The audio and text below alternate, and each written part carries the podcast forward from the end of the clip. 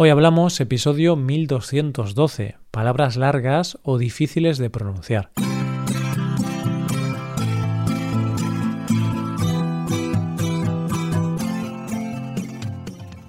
Bienvenido a Hoy Hablamos, el podcast diario para aprender español.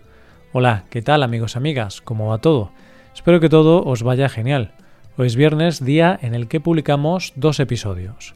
Uno de esos episodios es el episodio Premium, solo disponible para los suscriptores Premium. En ese episodio, Rebe y yo hablamos sobre las vacaciones. Hazte suscriptor Premium para poder escucharlo en hoyhablamos.com. Ahora, en este episodio del podcast diario, Paco y yo pronunciaremos y explicaremos algunas palabras un poco complicadas porque son largas o tienen unos sonidos difíciles de pronunciar. Hoy hablamos de palabras.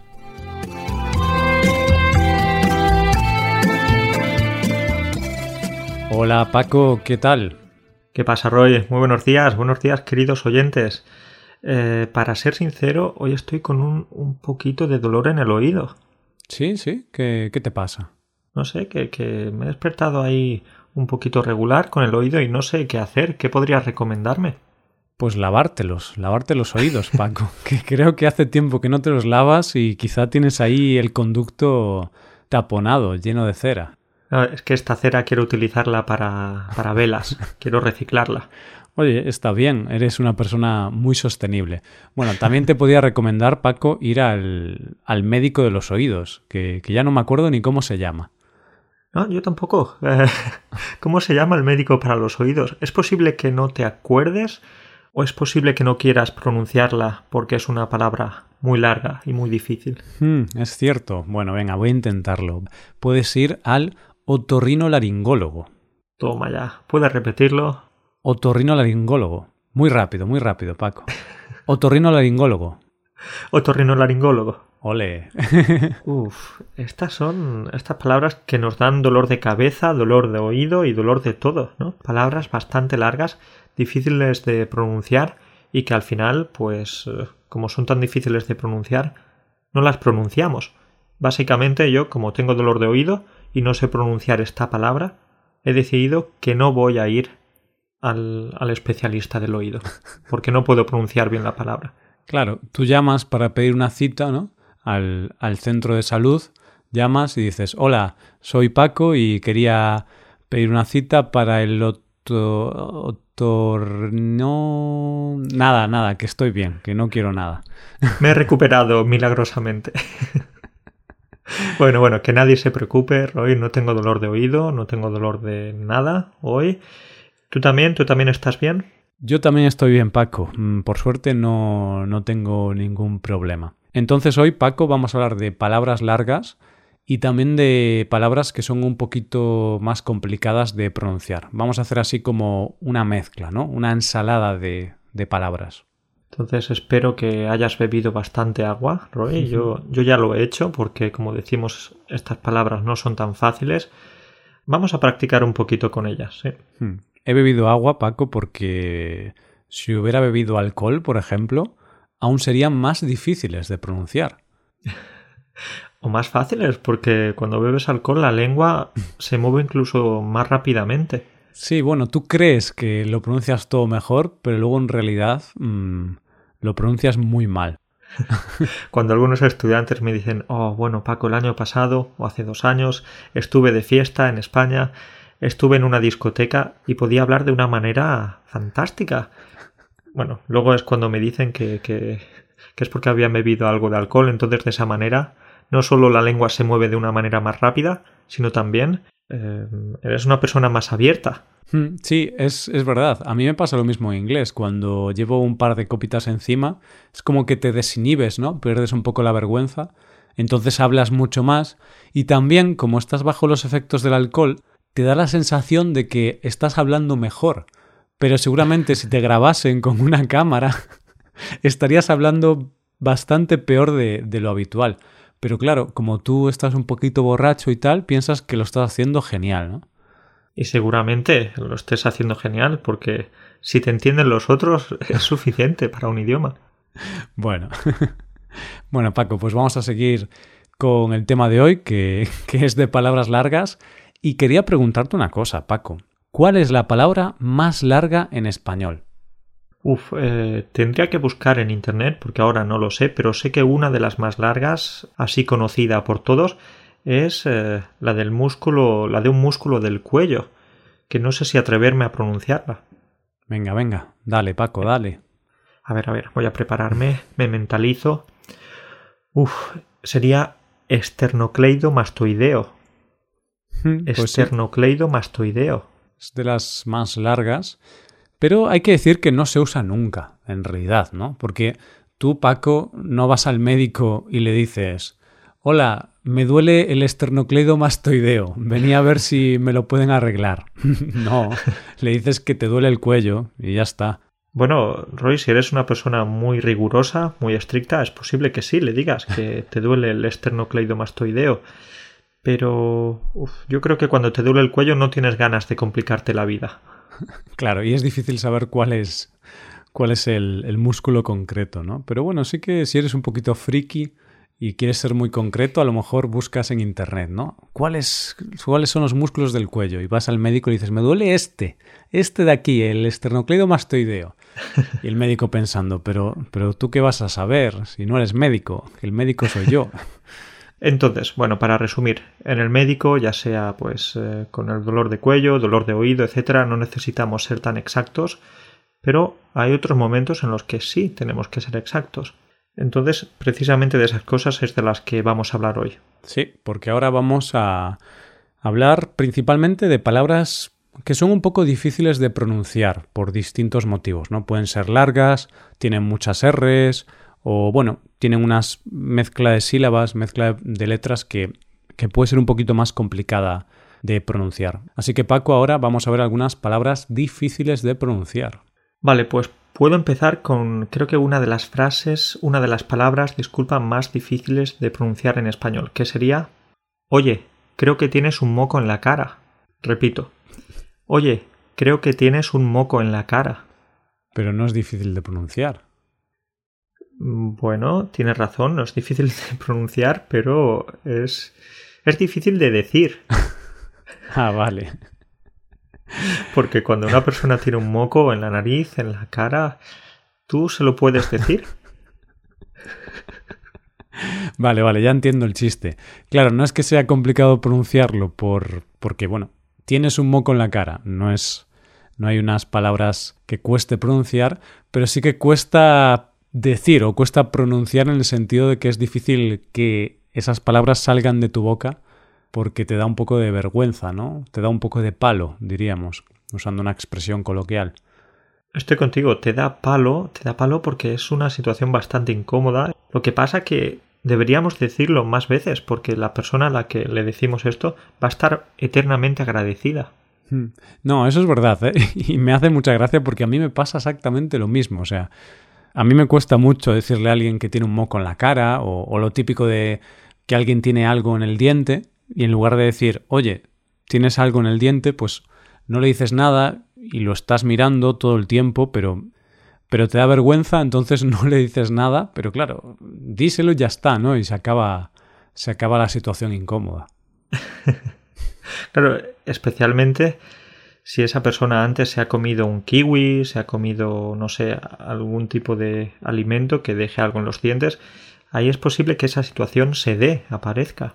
Hmm, sí, y también estoy pensando, Paco, en, en otras palabras difíciles de pronunciar, como ¿te has tirado un pedo? Especialmente en un ascensor. Si alguien se tira un pedo, uff, eh, eso ya es muy difícil, muy difícil. Porque esas miradas que se cruzan, esas caras de sorpresa, de asco. Y lo estás pensando, porque si tú sabes que tú no has sido, es evidente que si estás con otra persona, pues ha sido la otra persona la que se ha tirado el pedo. Entonces estás pensando ahí, hm, te has tirado un pedo. Pero claro, no se lo vas a decir, porque es una frase difícil de, de pronunciar. Bueno, difícil de decir en este caso. no tiene tanta complejidad para pronunciarla, pero difícil de decir. Otra que también es bastante difícil de decir entre una pareja, tenemos que hablar. Uf, esa es muy difícil, ¿eh? Tenemos que hablar, tenemos que darnos un tiempo. Uf. No sé si hay mejores maneras de cortar una relación. Por WhatsApp, un mensaje, dices, lo dejamos, chao, y ya está. No es por ti, es por mí. Necesito un tiempo. Bueno, por, por WhatsApp entonces. No, no, no, Hay, que, hay que hablarlo, hay que hablarlo. Y bueno, Paco, vamos ya, dejamos un poco los chistes y vamos ya a ponernos en serio. Y sí que vamos a hablar de algunas palabras que creemos que son un poco difíciles de pronunciar. Y podemos empezar por un animal, Paco. Un animal. Empezamos por murciélago. Murciélago. Murciélago. Un animal feo. bueno, Paco, la belleza es relativa. Sí, es verdad. Estoy seguro de que para algunas personas los murciélagos son animales hermosos, Hmm. bellos. Sí, pueden serlo. Y murciélago, esta palabra, es una de las pocas palabras en español que tiene cinco vocales, o sea, las cinco vocales. A, B, C. Bueno, no, esas no son vocales. Eh, A, E, I, O, U. Vale, me sé las vocales. No tienen las vocales en orden. A, E, I, O, U sería U, I, E, A, O. Pero sí, tienen las cinco vocales. Hmm, Sí, pues bueno, ese es un, un detallito, ¿no? De la palabra murciélago. Murciélago. Vamos ahora, Paco, con otra palabra. Y estos son unos estudios, que realmente son varias palabras que simplemente pues, nos han parecido curiosas, porque a veces hay gente, Paco, que estudia ingeniería electrónica industrial y automática. Uf. ¿Eso es una profesión? Eh, sí, supongo. Bueno, eso es un estudio, ¿no? O un- Claro. un- una rama de estudio, ingeniería electrónica industrial y automática, y serás ingeniero electrónico industrial y automático, supongo. Uf, bueno, a- a algunos estudiantes de español que son ingenieros en ocasiones no dicen que son ingenieros porque es una palabra muy difícil de pronunciar. Quizás dicen que, que trabajan con cosas. que arreglan, construyen, diseñan cosas. Pero, Paco, quizá esos estudiantes no son ingenieros, quizá son, no sé, narcotraficantes. Por eso te dicen que trabajan con cosas, porque no quieren especificar para no tener problemas con la ley. Bueno, bueno, eh, por si acaso yo no pregunto demasiado, que no quiero que, que nadie se meta en líos, en problemas, pero uff, sí, eh, yo he estudiado ingeniería, soy ingeniero. Hmm, Es una palabra un poquito difícil de, de pronunciar para, para los estudiantes de español. Así que, nada, chicos, chicas, práctica, mucha práctica. O estudiar una carrera distinta, también es otra opción. Entonces, nunca tienes que pronunciar esto. Puedes estudiar, yo que sé, pedagogía y entonces te vas a convertir en un pedagogo, que es un poco más fácil que ingeniero. Mm, No sé, Paco, es difícil también pronunciar justo esa, esa carrera, ojo, pedagogo, pedagogo.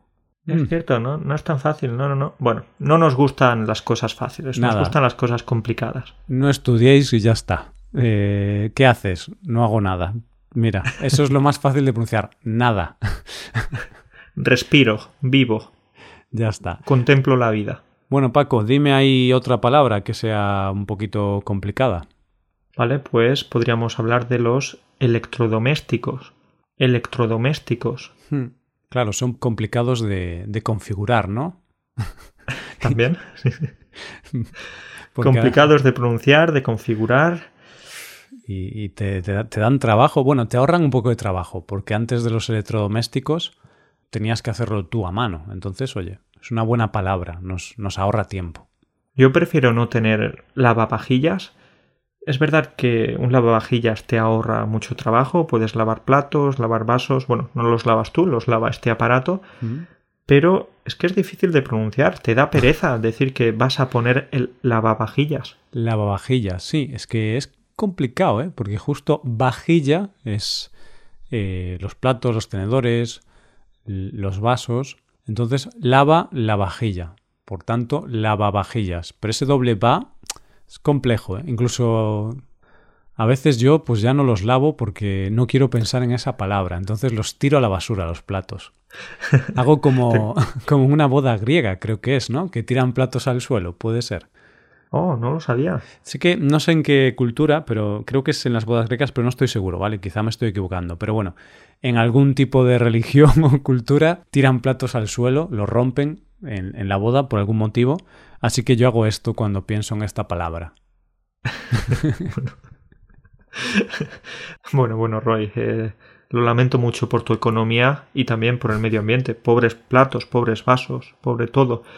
Pero eh, algunas personas piensan que para lavar la ropa también se utiliza una lavabadora debido a lavavajillas, pero no es lavabadora. Claro, es lavababadora con tres vas, ¿no? No, no, no, Roy, ah. Roy por favor. Ah, vale, no, vale. no nos líes. ya sé cómo es. Es lavababadora con cuatro. Con cuatro. Te estás acercando. Lamento decirte que solo una, una ah. sílaba va. Lavadora es un poquito más fácil, más corta, ¿no? Mm, no me gusta esta palabra. Lavadora. Suena aburrido. A mí me gusta lavabababadora. pues si eres feliz, puedes decir esta palabra. Nadie te lo va a impedir. Al final, el idioma, el lenguaje, es lo que los hablantes hacen de él, ¿no? Entonces, si nosotros decimos lavababadora, al final de muchos siglos, si todo el mundo lo dice así, acabará siendo así. Venga, vamos a empezar un movimiento, vamos a escribir también a la Real Academia de, la Lengua y vamos a intentar incorporar esta palabra en el, diccionario. Claro, porque así, Paco, esto es como un, un complot. Nosotros somos profesores de español. Entonces tenemos, a ver, tenemos intereses, ¿no? En que la gente tenga que aprender español. Y si el español cada vez es más sencillo, nos quedamos sin trabajo. Entonces, si las palabras son la bababadora, es más complicado acordarse de ellas, más complicado pronunciarla, entonces nosotros tendremos más trabajo. Por supuesto, esto es como con algunas cosas de gramática. Los estudiantes se quejan de que ser y estar en español es muy difícil. Fantástico, es decir, está bien que ser y estar sea difícil porque tenemos que trabajar tú y yo. Ellos no lo entienden, Paco, no se dan cuenta, pero es que ser y estar es el, el pan de nuestros hijos. Tienes razón, si no fuese por estos verbos no podríamos comer. Bueno, iba a decir nuestros hijos no podrían comer, no tenemos hijos, pero nosotros no podríamos comer. Claro, ¿quién, quién pone la comida a nuestro plato? Los verbos ser estar, el subjuntivo, el estilo indirecto, las oraciones de relativo. Mm, es eso. La pronunciación de la R tampoco, bueno, a ver, sí también. La pronunciación de la R también pone pan en nuestro y comida en nuestros platos. Entonces, como decíamos antes, no nos gustan las cosas fáciles. Tenemos que complicarnos un poco la vida. Claro, claro. bueno, seguimos con más palabras complicadillas. Y una palabra, Paco, es tejemaneje. Tejemaneje. Y aquí utilizamos dos Jotas. Sí, dos Jotas y bueno, algunas letras más, ¿no? Porque si fueran solo dos Jotas sería... sí, tiene algunas letras más y, por ejemplo, tiene cuatro Es. ¿Mm? Teje, maneje, que se construye pues juntando las palabras tejer y manejar. Y un teje-maneje es como una complicación, un enredo que hacemos para conseguir algo. Es como un proceso, un, un lío en el que te metes para intentar conseguir algo, lo estás explicando muy bien. Así que si, por ejemplo, un político quiere lograr el poder, va a tener que hacer algunos tejemanejes para lograr esa, esa posición. Ya sabes, comprar votos, eh, regalar dinero a los ciudadanos, estas cosas. Claro, hacer contactos, eh, Mm, prometer cosas a algunas personas influyentes, pues esos son tejemanejes, ¿vale? Son cosas que están también relacionadas incluso con procesos un poco corruptos, mafiosos, a veces, no siempre, pero bueno, cuando implica eso, hablar con mucha gente, hacer promesas, hacer cosas raras, complicaciones. Pues Roy, vamos a seguir con nuestros tejemanejes, si quieres, porque podemos pasar a una nueva palabra y en este caso vamos a ver nuestras amigas las R's, porque tenemos algunas palabras de ese tipo. Por ejemplo, ronronear. Ronronear. Tres R's ahí. Ronronear. Tres R's y esto sería lo que, lo que dice el gato, el sonido que produce un gato, ¿no? Sí, exactamente. Es un, una especie de ronquido, algo similar que produce el gato. Y te voy a explicar el origen de esta palabra, Paco. Y este es un origen muy curioso, viene de hace miles de años, y resulta que em, se originó en un barco de piratas. Mm. Que, em, que em, estaban como aburridos, entonces querían hacer un juego y cogieron las botellas de ron y las pusieron encima de sus orejas para hacer como un equilibrismo. La pones encima de la oreja para ver si se cae la botella o no. Y eran piratas ingleses, entonces de aquí viene la palabra ronronear. Ron, ron, ear, ear en inglés, ¿no? Oreja en Ah, inglés. Ron, ron, ear, ear. Eh, Ron, ron, ear. es- tiene, tiene todo el sentido del mundo. Estoy convencido de que este es el origen. Sí, sí, sí. ¿Has investigado mucho esta noche? Eh, sí, con, con la botella de ron. Pero bueno, ahora realmente no hay un origen concreto. Ya ahora siendo ya diciendo la verdad, lo he buscado en la RAE y es una palabra que mm, representa el sonido. Ronronear. Decimos esta palabra porque es el sonido. Se- es, es similar, ronronear. Es por la onomatopeya, es porque el sonido que emite el gato pues es parecido a, a esto, ronronear. Vale, Roy. Entonces ese es el sonido que hace el gato cuando está a gusto, está contento. Es como un tipo de, de maullido. Mm, Bueno, no es exactamente un maullido, ¿no? Porque el maullido sería cuando hace miau, miau. Sí. Pero claro, cuando está contento así, pues hace un sonido como... un o algo así. Muy bien, muy bien. Pues dejamos a los gatos en paz porque podemos empezar a molestar a los cocodrilos. ¿Mm? Es que esta sería la siguiente palabra, cocodrilo. No cocodrilo, no crocodilo, sino cocodrilo.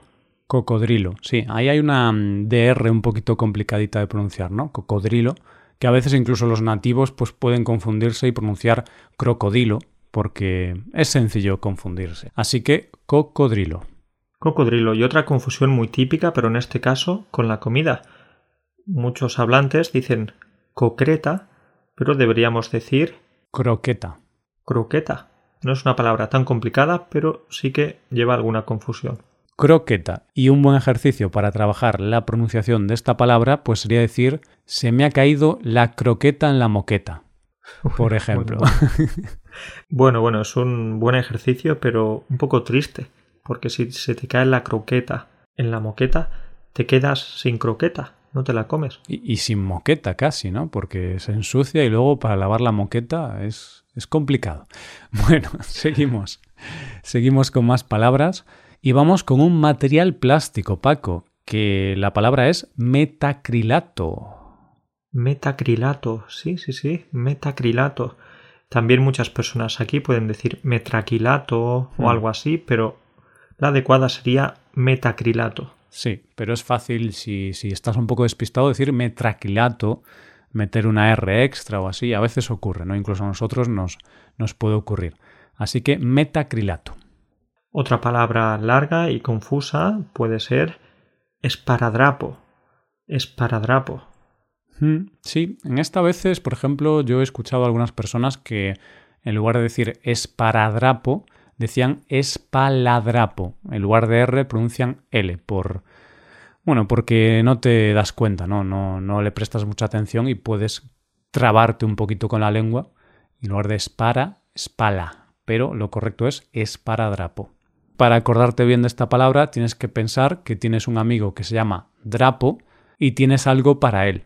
Entonces, si tú tienes algo para Drapo, esa cosa es para Drapo. Si tienes un amigo que se llama Drapo, preséntamelo, porque simplemente con ese nombre a mí ya me gustaría ser su amigo. Es Oye. un nombre original, poco común. Un nombre curioso, ¿eh? Drapo. Suena Me no llamo sé, Drapo. así como un nombre peligroso, ¿no? Porque tiene como la palabra rap dentro. Drapo. Soy un tío. Duro. Suena también como a dragón. Mm, Sí, sí, sí, sí. Me gusta, me gusta. Pues, eh, Roy, vamos a buscar a alguien que se llame Drapo. Si lo encuentras, me lo dices y lo, lo invitamos al podcast.